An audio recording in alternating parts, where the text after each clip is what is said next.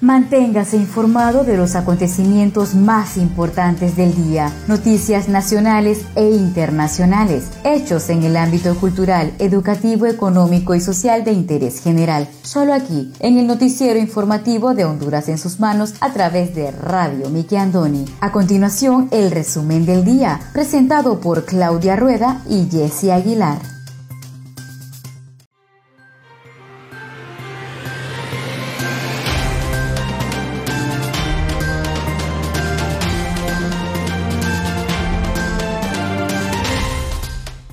Muy buenas tardes, sean todos bienvenidos a una edición más de su noticiero informativo Honduras en sus manos, a través de Radio TV Miki Andoni Siglo XX. Les saluda su fiel servidora Wendy Aguilar desde San Pedro Sula Cortés, agradecida con Dios por la oportunidad que nos da de compartir con cada uno de ustedes las noticias más importantes que trascienden a nivel nacional. Hoy tenemos día 18 de marzo del 2021. Me acompaña Claudia Rueda desde la capital de Honduras.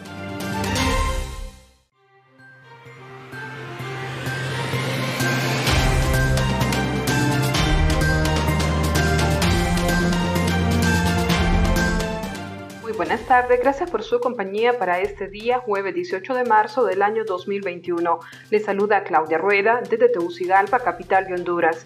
A continuación, el resumen de Noticias Diario con los acontecimientos más importantes a nivel nacional.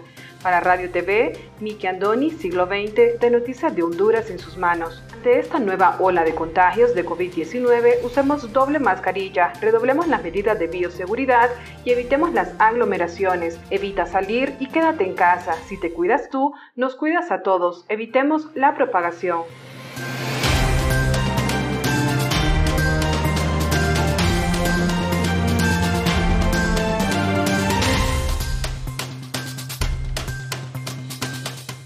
Estos son los titulares de hoy.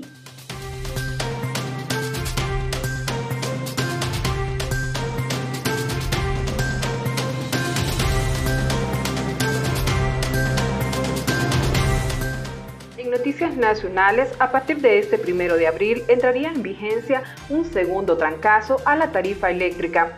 El Registro Nacional de las Personas reubicará algunos sitios para reclamar la nueva tarjeta de identidad. Pequeños hoteles se reportan listos para Semana Santa y solicitan hacer turismo seguro. La UPNFM celebra su aniversario con entrega de pines de oro a sus empleados administrativos. Además, avanza cierre técnico del relleno sanitario capitalino y le brindaremos el pronóstico del tiempo válido para este jueves 18 de marzo y el artículo del día, USAID, ambientalistas, y corrupción en Honduras, artículo de Ramón Wilberto Nuelacoto que en paz descanse de su columna e comentarios.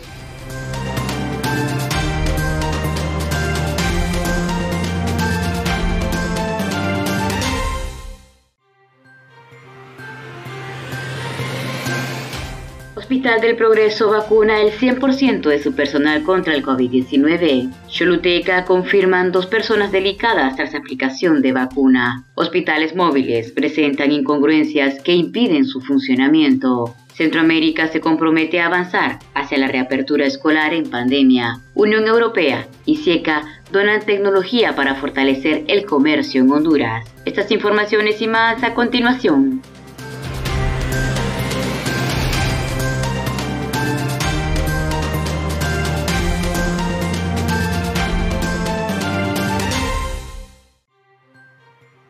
Iniciamos desde ya con el desarrollo de las noticias.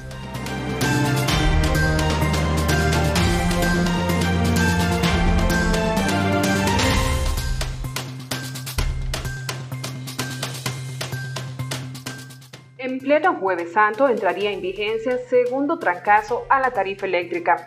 El presidente de la Asociación para la Defensa de la Canasta Básica de Honduras, ADECABA, Adalid Irías, estimó que es casi seguro que vendrá un nuevo incremento a la tarifa eléctrica, casi similar al de la primera revisión de enero que ascendió a un 3.48%. Irías reaccionó ante la segunda revisión trimestral que se avecina, vigente a partir del primero de abril, cuando se celebra el Jueves Santo.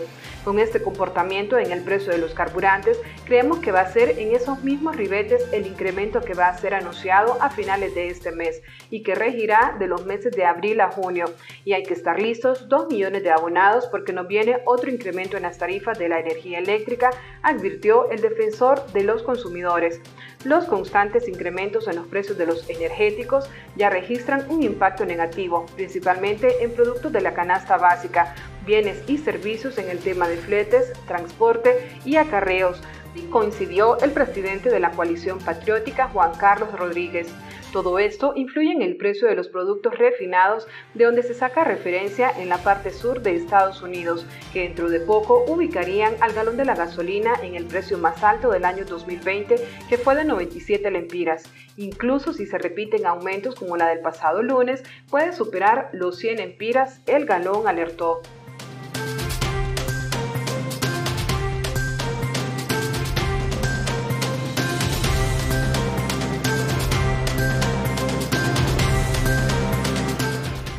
Hospital del Progreso vacuna al 100% de su personal contra el COVID-19. La Secretaría de Salud constató este miércoles la culminación y el cumplimiento de la meta de vacunación en el Hospital del Progreso, cuyo personal de salud ya se encuentra inmunizado en un 100% contra el COVID-19, incluyendo a los médicos en servicio social. El subsecretario de Salud y encargado de la emergencia sanitaria en el norte del país, Roberto Cosenza, dio a conocer que han realizado un recorrido por el Valle de Sula en los diferentes hospitales y regiones departamentales de la zona norte del país, donde se ha iniciado esta segunda campaña de vacunación contra el COVID-19. El doctor Cosenza y las autoridades de este centro hospitalario informaron que tenían como meta inmunizar a 463 personas que laboran en dicho establecimiento y se logró cumplir con esta. Por lo de la doctora Lilian Galo, directora del Hospital del Progreso, manifestó, hemos dado por concluida esta segunda jornada de vacunación en nuestro hospital, donde le hemos podido dar protección al personal médico administrativo,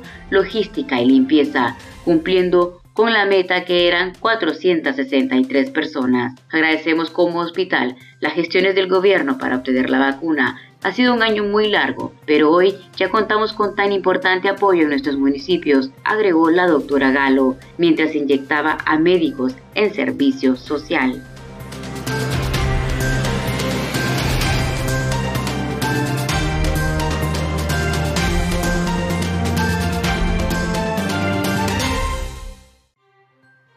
Registro Nacional de las Personas reubicará algunos sitios para reclamar la nueva tarjeta de identidad.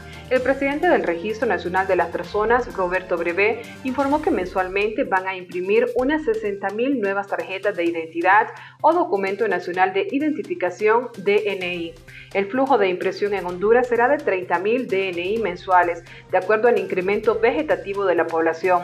Y como son dos impresoras las que vinieron, el total será de 60.000 documentos, detalló Brevé. Bien mencionó que ya se empezó a alimentar la plataforma de búsqueda y hemos encontrado algunos lugares que no se han podido habilitar porque no están disponibles para la entrega del DNI. Breve explicó que se están aprovechando los centros de votación que se encuentran más cercanos al domicilio del ciudadano sin embargo, dijo que algunas escuelas no se nos ha permitido continuar con el proceso por el periodo de limpieza después de las elecciones.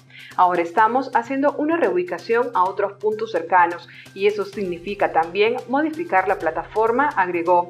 Además informó que la gente ya está llegando y esperamos continuar fluidamente con el proceso una vez que la plataforma se tenga disponible con los lugares definidos. La plataforma de entrega está trabajando perfectamente y el DNI se les está entregando las personas que lo han llegado a solicitar. Lo que estamos afinando es el enlace de búsqueda donde el ciudadano coloca su número de identidad a fin de localizar su DNI, indicó. Antes de los comicios entregamos unos 250 mil DNI a los jóvenes que iban a votar por primera vez, señaló el funcionario. El Registro Nacional de las Personas reanudó la entrega de 4.8 millones de DNI, luego de haber suspendido la actividad por problemas en el sistema previo a las elecciones primarias.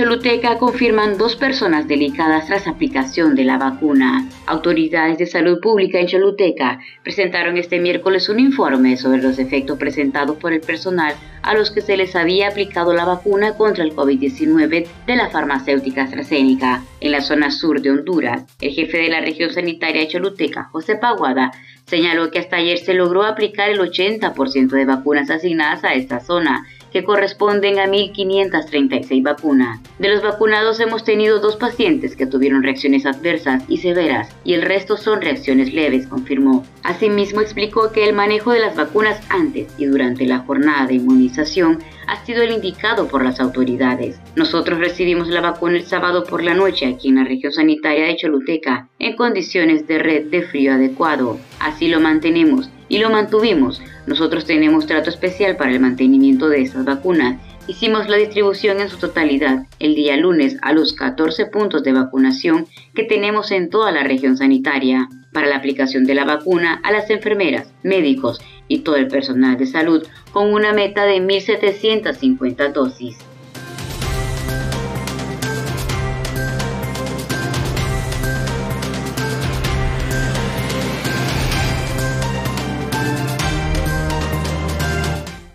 Conozca Honduras como su propia mano. www.hondurasensusmanos.com Geografía e historia de Honduras. Conozca Honduras como su propia mano. www.hondurasensusmanos.info Honduras en sus manos. Noticias. Conozca Honduras como su propia mano www.rinconesdehonduras.info Honduras en sus manos. Turismo.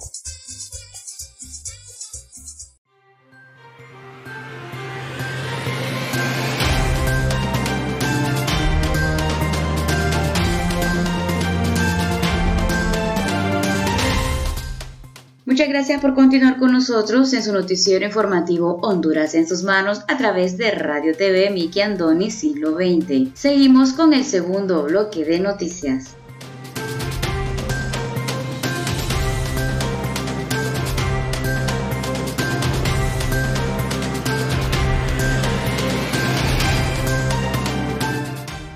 Hoteles se reportan listos para Semana Santa. La secretaria de la Asociación de Hoteles Pequeños de Honduras, Dina Núñez, manifestó que ya están listos para recibir a los veraneantes durante las vacaciones de la Semana Santa. Sin embargo, exhortó a implementar las medidas de bioseguridad. La Asociación de Pequeños Hoteles ya está lista. Hemos recibido capacitación en todas áreas de la hostelería y hotelería. Estamos listos para el tema de Semana Santa, afirmó. También hizo un llamado a los viajantes de hacer turismo seguro, ya que pueden reservarse el derecho de admisión si un visitante no cumple con las medidas de bioseguridad. Añadió que ellos como asociación son veedores de que se cumplan las medidas de seguridad por parte de los turistas. Por otro lado, la mesa multisectorial del país todavía no da el visto bueno del periodo de vacaciones de dicha semana, ya que se podría reprogramar, mientras que la empresa Sin Chimenea afirma que ya está lista para recibir turistas nacionales e internacionales. Núñez resaltó que aún las autoridades no se pronuncian oficialmente sobre los días de asueto de dicha semana y las personas a que tengan salvoconducto podrían realizar sus reservaciones. De la misma manera recordó que los hoteles no pueden estar al 100% de su capacidad porque se tiene que respetar el distanciamiento. Finalizó diciendo que los turistas deben hacer las reservaciones con tiempo para evitar no encontrar hospedaje en la semana mayor.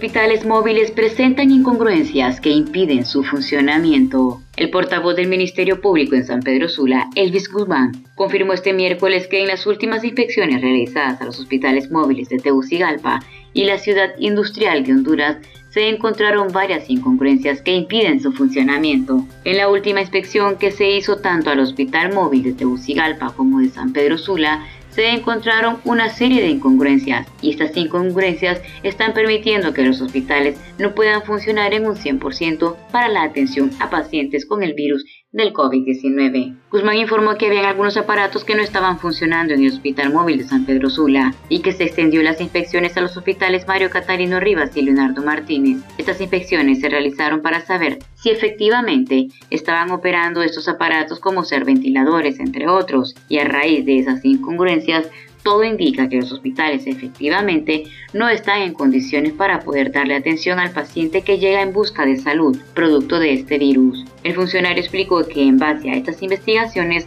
el Ministerio Público obtuvo suficientes insumos para poder en su momento presentar a los juzgados correspondientes los respectivos requerimientos fiscales.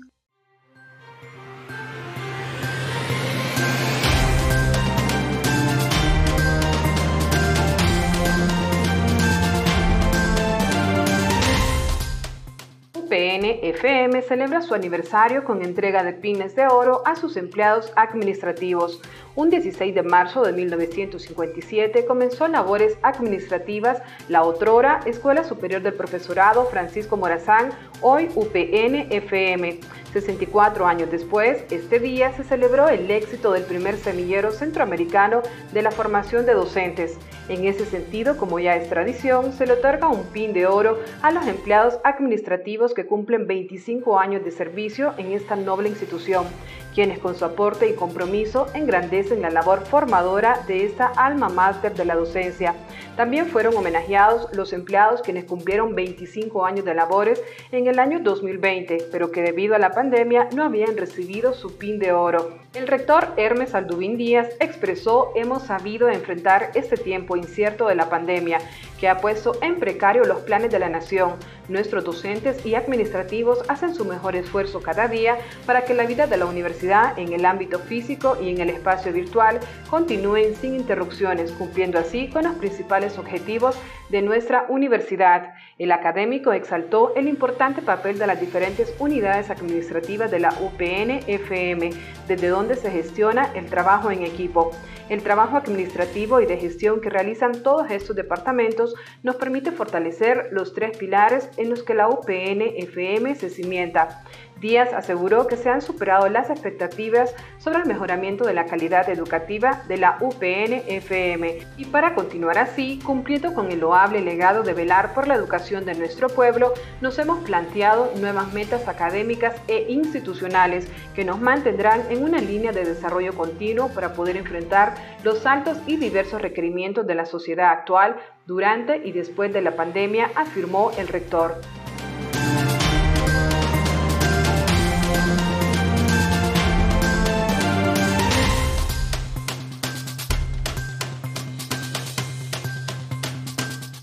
Centroamérica se compromete a avanzar hacia la reapertura escolar en pandemia. Los países centroamericanos se comprometieron este miércoles a avanzar hacia la reapertura de los centros educativos en medio de la pandemia del COVID-19, con el fin de garantizar el derecho a la educación de los menores bajo protocolos preventivos. Este compromiso fue ratificado durante una reunión del Consejo de Ministros de Educación del Sistema de Integración Centroamericana, en la que los ministros firmaron una declaración conjunta para avanzar hacia la apertura de los centros educativos de manera prioritaria, urgente y gradual. Datos de UNICEF indican que entre 11 y 12 millones de estudiantes centroamericanos aún no han regresado a clases presenciales debido a que sus escuelas permanecen cerradas. En la región, Nicaragua nunca cerró los centros educativos durante la pandemia, mientras que en Costa Rica y Guatemala los reabrieron en febrero pasado con una modalidad mixta entre clases presenciales y a distancia. En la República Dominicana, que forma parte del sistema de integración centroamericana,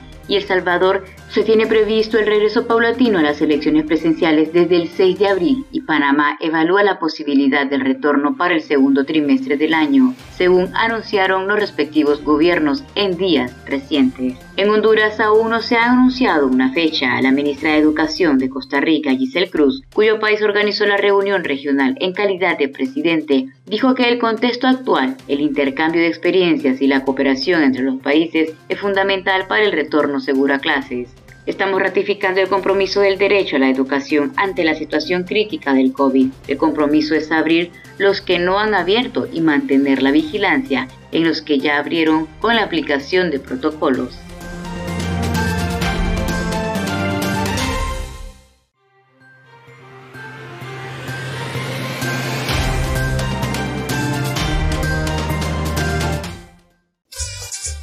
Conozca Honduras como su propia mano www.leahonduras.com Literatura, colección hondureña. Gramática, ortografía y sus reglas, para sus tareas y más www.escribelocorrecto.com.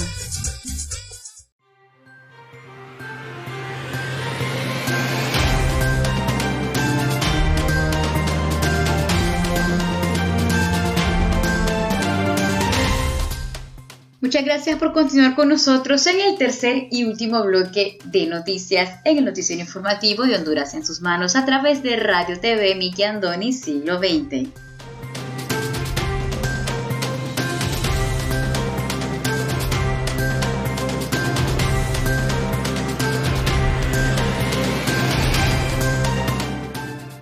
Cierre técnico del relleno sanitario capitalino. Los trabajos de mejoramiento del relleno sanitario de la capital muestran un avance sustancial, luego que después de alrededor de 49 años de haberlo habitado, la presente administración municipal decidió poner manos a la obra para evitar tanta contaminación en esa zona del Distrito Central en el histórico botadero ubicado a un costado de la carretera hacia el departamento de Olancho y cuya operación data desde 1978, se realiza la intervención de 21 manzanas de su terreno que han sido sometidas al cierre técnico, donde inicialmente se ejecutaron labores de estabilización, conformación y sellado de los residuos. De momento se trabaja en la instalación de pozos para gas y lixiviados, fundiciones de zapatas y cunetas para aguas pluviales, así como la extracción del material de cobertura, informó Germán Pavón, gerente de aseo de la Alcaldía Municipal del Distrito Central. Además, la conformación de taludes, engramado, mantenimiento de grama, actividad que se realiza a diario, sin incluir la operación para reseccionar un promedio de 850 toneladas de basura a diario, detalló. Amplió que otras de las obras son la instalación de drenajes de lixiviados y el bombeo de lixiviados en zonas de alta acumulación, entre otras. El proyecto de mejora en la operación del relleno sanitario cumple con las expectativas fijadas por la Corporación Municipal, ya que está cumpliendo con el objetivo de mejorar las condiciones ambientales en el sector donde se ubica.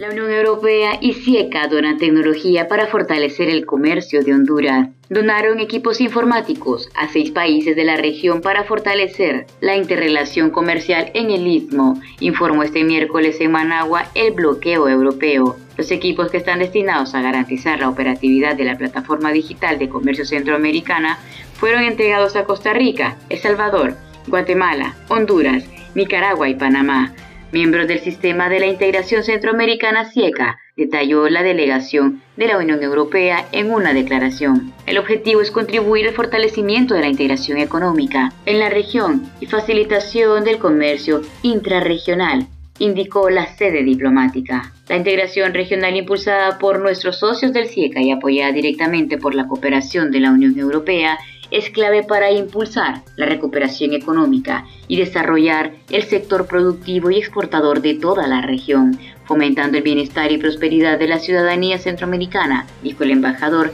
de la Unión Europea en Nicaragua, el español Pelayo Castro.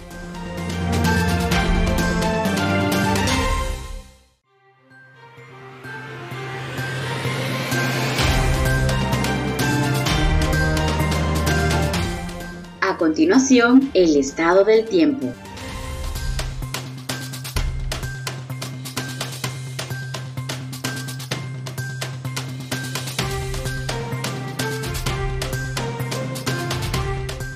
Pronóstico del tiempo válido para este jueves 18 de marzo.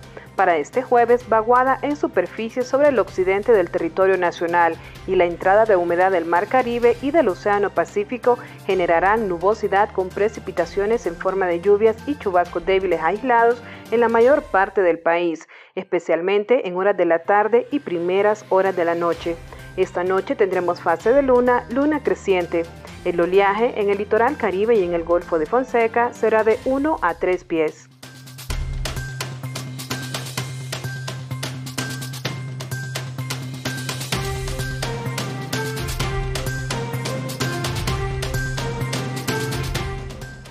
Presentamos el artículo del día.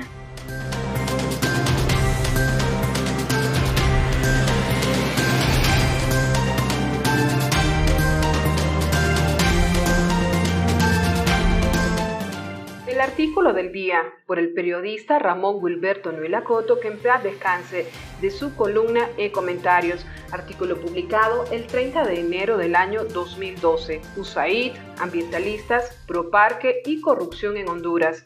Señor Christopher Sile, director ProParque USAID.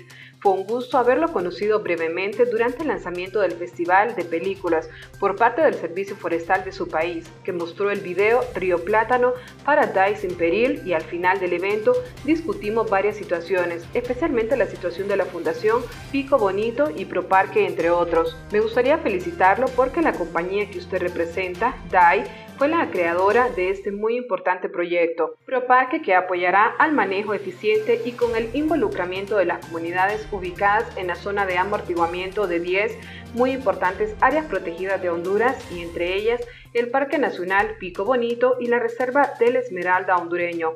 Le escribo por un tema que nos preocupa bastante y del cual usted no es nada ajeno al mismo. Es sobre la situación de Funabib, la cual es de su conocimiento que fue asaltada por empleados de la Fundación en noviembre 8 y de ahí en adelante la Fundación ha perdido a sus donantes y no ha realizado proyectos en general y pasó de 35 empleados a 4 que son directivos y empleados a la misma vez. Como usted ha visto la documentación, esto fue completamente ilegal y apoyado por personeros del Ministerio de Gobernación en ese entonces.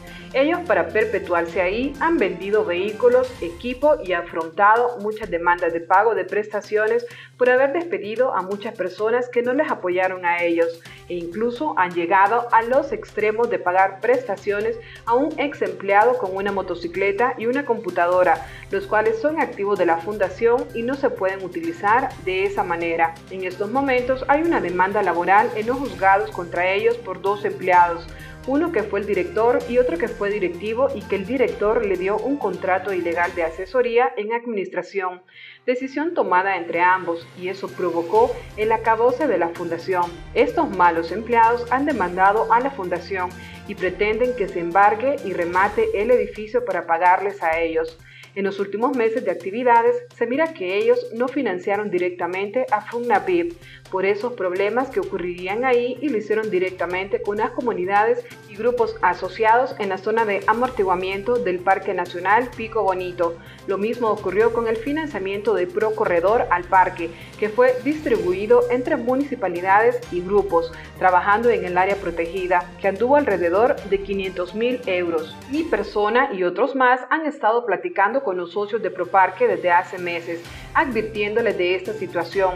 Y si se recuerda de nuestra plática, en donde le comenté sobre la situación de Funa Pip y me mencionó que había escuchado sobre esa situación y toda la información legal le fue enviada vía correo por un amigo y me recuerdo que al mencionarme usted de que había pasado por la oficina de ellos y que estaba cerrada y que le comenté que era un mal precedente por varias personas que estuvieron presentes en la reunión del miércoles con FUGNAPIP, en la que usted, el personal y socios de Proparque, y en la misma se concluyó que harían una carta de entendimiento con FUGNAPIP y DAI para poder hacer actividades en el Parque Nacional Pico Bonito.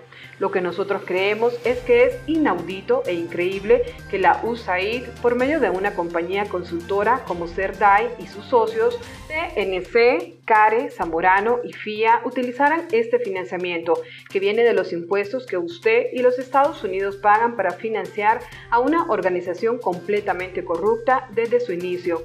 Si ustedes financian a Pulpería Pico Bonito, como le dice la gente por acá, les harán un buen favor y se continuarán perpetuando en el poder y volverán a ser sujetos de financiamiento y para su propio beneficio y agenda personal, como lo han estado haciendo. Le envío este correo porque he sido abordado por muchas personas sorprendidas por este evento. En nombre propio, por mis 16 años de involucramiento con Pico Bonito, de los cuales durante 12 fungí como presidente de la junta directiva y conozco toda la historia de FUCNABIB. En espera de su consideración en este penoso asunto, muchas saludes. Hasta la próxima. Para leer más artículos de Ramón Wilberto Nuela Coto, de su columna y comentarios, te invitamos a visitar nuestra página Lea Honduras.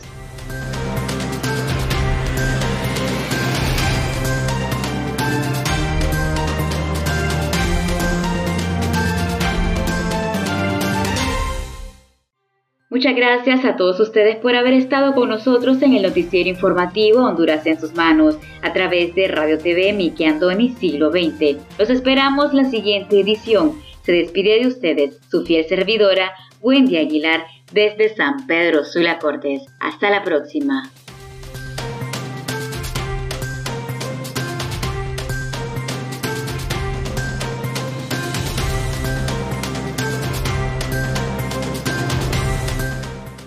Gusto haber compartido las noticias más importantes del día a través de Radio TV Nicky Andoni Siglo XX para Noticias de Honduras en sus manos. Si desea dejarnos algún comentario, puede buscarnos en Facebook como Radio TV Nicky Andoni Siglo XX.